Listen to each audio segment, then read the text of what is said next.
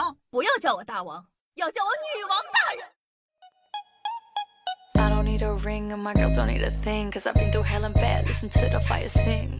嗨，您正在收听到的是《女王又要》，我是凯的夏夏夏春瑶。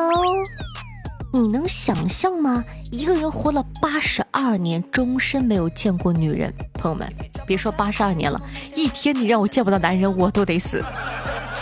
米海路出生于呢一八五六年，他的母亲生下他后呢就去世了。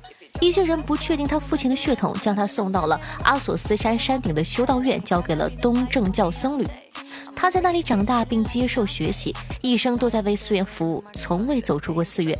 阿索斯山这个地方呢有严格的政策，不允许任何女性进入该地区或者修道院内。一零四六年呢，这个拜占庭的皇帝君士坦丁·莫诺马克思颁布了一项法律，禁止女性上山。这项法律颁布呢，是为了使生活在修道院的人能够在绝对的环境中过着绝对的独身生活。僧侣们认为呢，女性的出现会改变他们走向独身的道路，并影响他们的精神启蒙。游客呢是允许的，但只能是男性。通常呢是上山体验寺院生活或者定居在那里做僧侣的。所以，倪海璐在这座山生活了八十二年，从未见过女人。朋友们，我有一点很好奇哈，没有见过女人，所以说没有爱上女人，这点我可以理解。但是天天见到男人，他……好，下一个。任天堂大家都知道吧？就是日本做游戏的那个，你玩过他们家的游戏吗？他们家的很多游戏都是卡带模式的。任天堂为了避免卡带被熊孩子意外吞食，在上面涂了一层苦味剂——苯甲地钠胺。这种苦味剂呢是无毒的，但它是全世界已知的最苦的化合物。那苦瓜跟它比啥也不是。我觉得吧，小孩子可能不知道什么该吃，什么不该吃，但是有些成年玩家拿到手里，哦，真的吗？我不信，让我尝尝哪张最苦。是不是你？瑞典国王古斯塔夫三世为了证明咖啡对健康有害，做了一个很有趣的实验。他找来两个被判死刑的双胞胎兄弟，要求其中一个人呢每天喝三壶茶，另一个人每天喝三杯咖啡，比比两个人谁活得更久。他还特意请了两位医生记录双胞胎的每日健康状况。结果呢，两位医生在实验结束前双双去世，他本人呢也遭遇了刺杀身亡。双胞胎中喝茶的那个活了八十三岁，喝咖啡的那个活得更久。俗话说得好啊，反向广告最为致命。喝咖啡肯定活得更久啊！咖啡主要的服务人群是谁？打工人啊！你看我们打工人，但凡活得不够久，房子贷款都还不完。二战时期呢，美军曾开发过一种挂在战斗机机翼下的救护舱。空间呢正好可以容纳一位伤员，但这项发明呢最终还是被搁置了，因为对于伤员来说，躺在吊舱里啊，不仅要承受剧烈的晃动，甚至翻滚，还要扛过高空骤变的温度，仿佛躺进了一个飞行棺材。伤员看到你们的发明真的是栓 Q 了呀，又是晃动，又是翻滚，还有高温，不上飞机，兴许还能多活几天。一个冷知识：国外儿童呢拍摄电影、电视时是有时间规定的，好像一天一个儿童只能拍摄三个小时，多了就要被起诉。所以美国拍摄电影啊，儿童一般都是双胞胎，比如《无耻之徒》《黑袍纠察队》等等，都是由双胞胎扮演的。美国法律限制了儿童演员每天可以拍摄的时间，找双胞胎来演呢，就可以增加拍摄时间，加快拍摄进度。你们觉不觉得这个行为很像我们的卡巴哥？相信社畜们一定受够了上班打卡、下班打卡的生活，你知道吗？埃及那边曾经出土过一张三千两百年前的古埃及工人考勤表，上面记录的是当时工人上下班的事迹，其中还包括了工人们各种花式缺勤的理由，比如被蝎子咬啊、酿造啤酒、女儿来姨妈、兄弟去世要做防腐处理等等。所以说，请假偷懒这项活动比我们想象中的来的要更早一些哦。在特殊情况下，椰子水是可以直接输入血管的。二战期间呢，美国曾经有过案例，椰子里的椰汁啊和人体的酸碱度一致，只要椰子没有破损，里面的椰汁就是无菌的。而且渗透压和血液相当，应急时呢可以当生理盐水来用。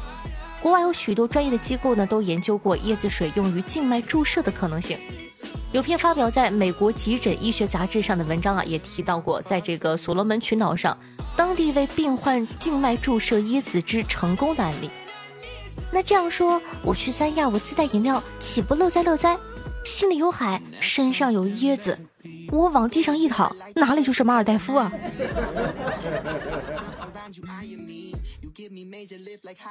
诸位家里都有招财猫吧？那你们知不知道招财猫其实也是分公母的？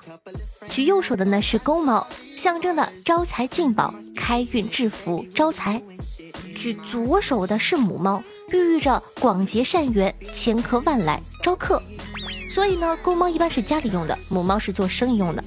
朋友们，我两只猫咪一起用，公母各买十只，来年挤进福布斯不成问题啊！之前呢，有盘点过非常非常多奇葩的艺术家做的事迹啊。接下来这个，我愿意称它为史上最奇。一九六一年，意大利的艺术家皮耶罗。曼佐尼把自己的粪便放在九十个重三十克、大小为四点八乘六点五厘米的罐头内，并写上了零零一到零九零编号。每个罐头呢都有皮耶罗的亲笔签名。二零零五年，第五十七号罐头卖出了十一万欧元，约合人民币一百二十元。二零零七年十八号罐头，苏富比拍卖出了十二万欧元，折合人民币一百五十多万。我这辈子没有这么的无语过。朋友们，顺带跟大家说一个冷知识：艺术家的艺术天分是没有办法通过粪便传播的。所以说，哪怕你把粪便买了，你也成为不了艺术家。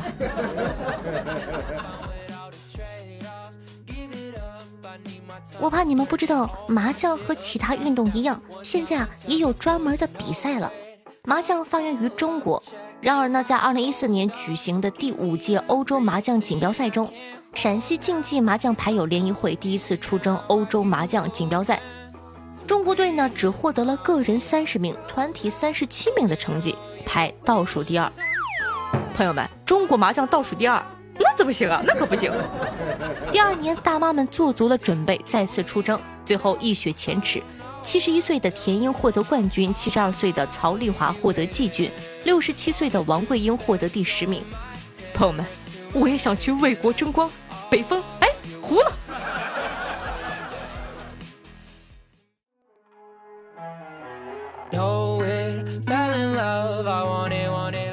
欢迎回来！您正在收听到的是《女王又要》，我是凯的夏夏夏春瑶。喜欢我们节目的小宝宝还在等什么呢？赶快点击一下播放页面的订阅按钮，订阅本专辑《女王又要》吧。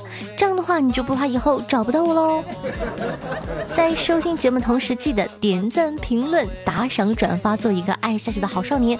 朋友们，我能不能出道，就看你们做不做数据了。去吧，皮卡丘。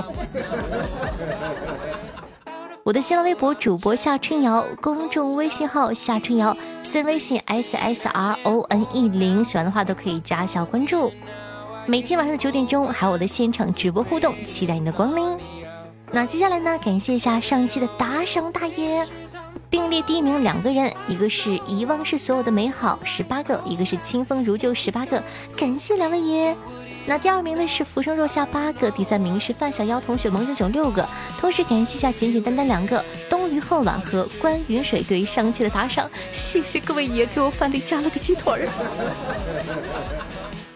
感谢一下夏夏的男朋友夏夏不可以色色哦，喝前摇一摇，雷小明轩下彼岸灯火，乾坤龙鳞对于上期女王瑶辛苦的盖楼，大家辛苦，谢谢。那上一期呢聊到这个外卖评论的问题啊，听众朋友们陈玄池说道：“关于购物时，我去年下的订单今年还没有到，问商家他还理直气壮的说是预售，但底下好评如潮的那档子事儿。”朋友们感受到愤怒了已经。听众朋友夏夏的男朋友说道：“听说熬夜有很多坏处，于是说我从开开心心的熬夜变成了提心吊胆的熬夜。”听众朋友夏侯惇心愿下说道：“这一期既然这么爆笑，那咱就再加点料。众所周知，单脚拉屎的英文是 dangerous。听众朋友闪闪有点累说道：“我前几天呢去医院看病，因为我朋友都说我是恋爱脑，很容易会爱上一个人。女医生就问我说：‘呃，有没有感觉到自个哪里不舒服呀？’我当时就心动了，妈耶，他这是在关心我，他好会呀！”听众朋友贺庆瑶瑶说道：“夏夏新粉报道补节目中，快听完了，呃，还有四百五十多期。”哇，那的确很快哦。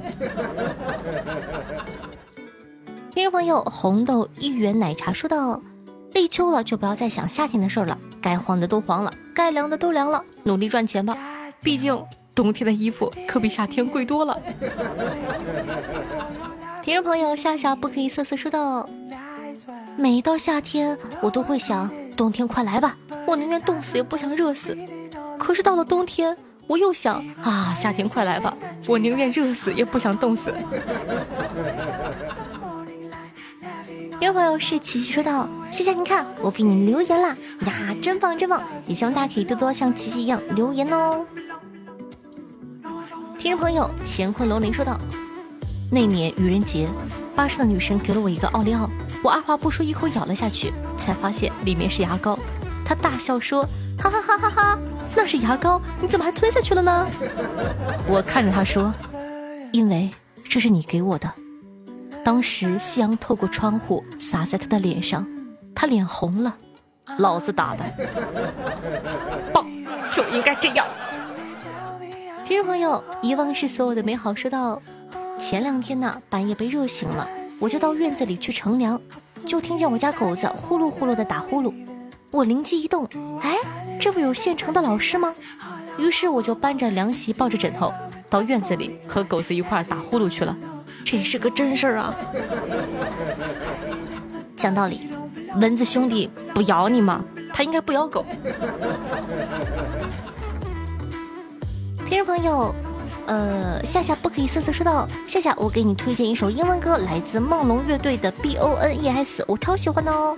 听众朋友不成功变成人说道：“为夏夏推荐歌曲《Rose》朴彩英的 R 非常不错，你可以去听一下。”讲道磊，这两首歌呢我都听了，第一首歌呢蛮好听的，第二首歌朋友，我认真的搜了一下，《Rose》是朴彩英的这个艺名，R 是朴彩英的专辑。那么问题来了，你要听专辑里的哪一首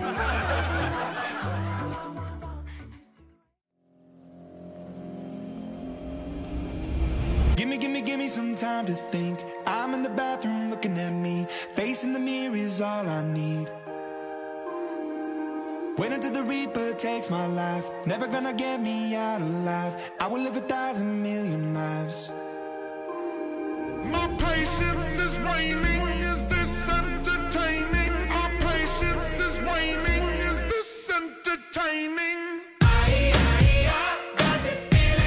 好听耶，开心的心情那？这样一首歌曲呢，就是前面我们可爱的夏夏不可以瑟瑟推荐的英文歌，来自梦龙乐队的名字叫做《骨头》B O N E S。他说他超级喜欢，把这首歌分享给大家，也希望可以得到你的喜欢哦。那喜欢夏夏同学呢，希望在收听节目的同时，帮夏夏把节目分享到你的微博或者朋友圈里，让更多人认识夏夏吧。好了，以上呢就是本期节目的所有内容了，我们下期再见，拜拜。